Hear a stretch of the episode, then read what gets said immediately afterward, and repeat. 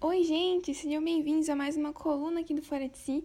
Eu sou a Nicole e hoje a gente vai responder uma pergunta muito boa: Por que cozinhar nos tornou humanos? E bom, para responder essa pergunta, a gente vai começar do começo, como sempre. A gente vai começar falando de proteínas. A gente sabe que as proteínas são as moléculas trabalhadoras da sua célula. Você é feito de proteínas. Você tem enzima, tem tecido, você tem olho, tem cabelo. As escamas do peixe são feitas de proteínas, mas elas também são responsáveis pela nossa distinção, o fato de que eu não sou igual a você. E isso se dá pelo dogma central. Então a gente tem diferentes sequências de DNA Logo, a gente também termina com sequências diferentes de aminoácidos nas nossas proteínas. Mas, assim, essas cadeias de aminoácidos, elas não permanecem, né, retinhas e ordenadas na estrutura primária da proteína. Essa proteína ela vai se torcendo, se dobrando, de forma que ela consiga cumprir a sua função no seu corpo. Ou seja, a função de uma proteína ela está muito diretamente ligada com a sua função. Dentro da sua célula você tem milhares de proteínas diferentes e essas proteínas elas têm funções diferentes porque elas também têm uma forma diferente. E quando os genes que codificam as proteínas de um ser humano são comparados com os genes que codificam as proteínas de um chimpanzé, um animal que a gente já sabe que é absurdamente semelhante geneticamente com a gente, muitas dessas proteínas elas diferem por apenas uma ou duas substituições de aminoácidos. Isso não parece muito, mas a gente não pode subestimar o impacto de um único aminoácido diferente, porque a gente já viu, você é feito de proteínas e por proteínas. Na verdade, a evolução ela é muitas das vezes relacionada com pequenas mudanças incrementais, né?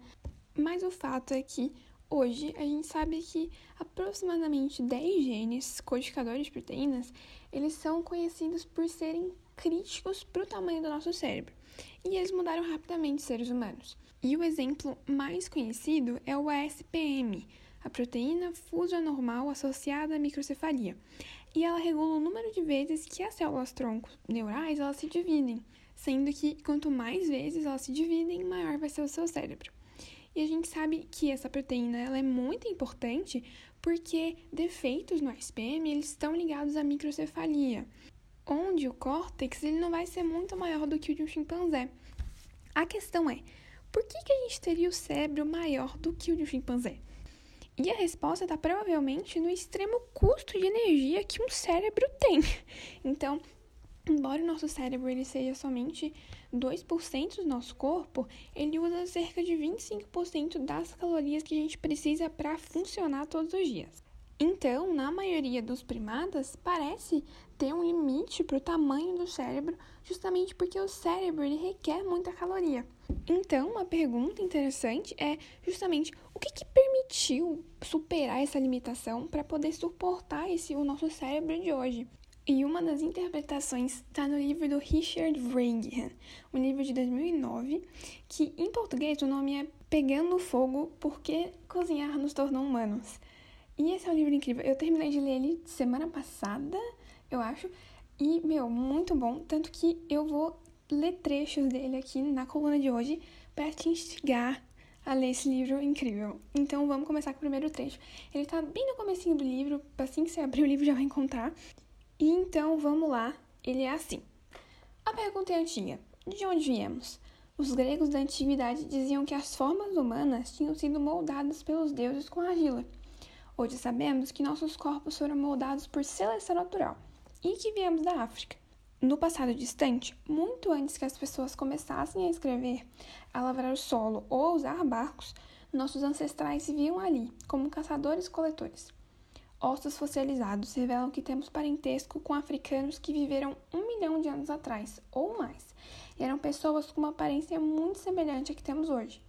Nas rochas mais profundas, porém, os registros da nossa humanidade vão diminuindo até por volta de 2 milhões de anos atrás, quando dão lugar a ancestrais pré-humanos e nos deixam com uma questão que cada cultura responde de uma maneira diferente.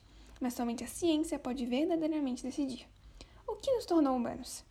Acredito que o momento da transformação que deu origem ao gênero Homo, uma das grandes transições da história da vida, brotou do controle do fogo e do advento de refeições cozidas cozimento aumentou o valor da comida, ele mudou nossos corpos, nosso cérebro, nosso uso do tempo e nossas vidas sociais. transformou-nos em consumidores de energia externa e assim criou um organismo com uma nova relação com a natureza, dependente de combustível. E ainda ali com base no livro, em 1998, um historiador de culinária, o nome dele é Michael Simons, ele ali combinou uma série de disciplinas e ele chegou a uma conclusão que, de acordo com Reagan, é a afirmação mais forte do que qualquer uma feita antes. A afirmação do Simons foi assim: o cozimento é o elo perdido que define a essência humana. Atribuo nossa humanidade aos cozinheiros. E uma outra frase que é interessantíssima é que é do Felipe Fernandes Armesto. Ele disse assim, que ele disse que o cozimento, ele é o índice de humanidade da humanidade. Isso é muito interessante, né, cara? Mas então a resposta para aquela pergunta, né, de como que a gente consegue suportar o tamanho do nosso cérebro de hoje, é algo que você talvez tenha pensado, talvez não, talvez tenha deduzido, que é que a gente cozinha. Então, cozinhar permite que a gente quebre um limite, uma barreira. Então, cozinhar meio que pré-digere o alimento para você, né? Cozinhar é o ato de pré-digerir a comida. E com isso a gente consegue obter mais energia da mesma quantidade de alimento. Então, porque, porque o alimento já é cozido, é pré-digerido, ele é mais fácil de, de mastigar, ele é mais macio. E, consequentemente, esse alimento ele vai ser digerido no seu intestino em muito menos tempo do que ele seria se ele não fosse cozido. Na real, muitas sequências de genes que nos diferenciam dos chimpanzés, por exemplo, eles afetam a forma como a gente digere o alimento. Pô, isso é, isso é muito doido, né? Porque cozinhar permitiu que a gente suportasse o, o nosso grande córtex cerebral, que por sua vez também suporta, tipo, pensamentos complexos, sociedades complexas. Nisso, tipo, se os nossos ancestrais não tivessem conseguido uma maneira de extrair mais energia dos mesmos alimentos, provavelmente a gente teria um, um cérebro muito menor do que o que a gente tem hoje. E nisso a gente passaria boa parte do nosso dia mastigando. e para acabar, eu quero ler mais um trecho do livro do Reagan com vocês. E é um dos meus trechos, assim, preferidos. E vamos lá, ele é assim. A dieta é muito considerada uma chave para a compreensão do comportamento social nas diferentes espécies. A busca de alimento é fundamental para o sucesso evolutivo e estratégias sociais afetam a qualidade da alimentação dos indivíduos. O tamanho dos grupos de chimpanzés ajusta-se rapidamente a mudanças mensais na densidade e na distribuição de árvores frutíferas. A sociedade desses macacos difere acentuadamente da de gorilas graças à dependência de ervas em que esses últimos se encontram. Consideremos a maciez. As comidas ficam mais macias quando cozidas e, em consequência, nós podemos ingerir mais rapidamente do que quando cruas. Assim, o fato de poder contar com alimentos cozidos permitiu à nossa espécie reestruturar inteiramente o dia de trabalho. Então é aquilo lá que eu disse, né? Em vez de você passar metade do seu dia mastigando, agora você faz outras coisas. Mas voltando. Houve mudanças na anatomia, na fisiologia, na ecologia, na história da vida, na psicologia e na sociedade. Evidências fósseis indicam que essa dependência surgiu não apenas há algumas dezenas de milhares de anos, ou mesmo há algumas centenas de milhares de anos, mas remonta ao início do nosso tempo na Terra, aos primórdios da evolução humana, pelo abilino que se tornou Homo erectus. Deveríamos realmente atribuir nossa humanidade aos cozinheiros. Essas afirmações constituem a hipótese do cozimento, elas dizem que os humanos estão adaptados ao consumo de alimentos cozidos, da mesma maneira essencial com que as vacas estão adaptadas a comer capim ou as pulgas a sugar sangue, ou qualquer outro animal está adaptado à sua dieta característica. Estamos adaptados ao regime de alimentos cozidos, e os resultados impregnam nossas vidas, de nossos corpos às nossas mentes. Então é isso, gente. Eu acho que é isso. Muito obrigada por me ouvir.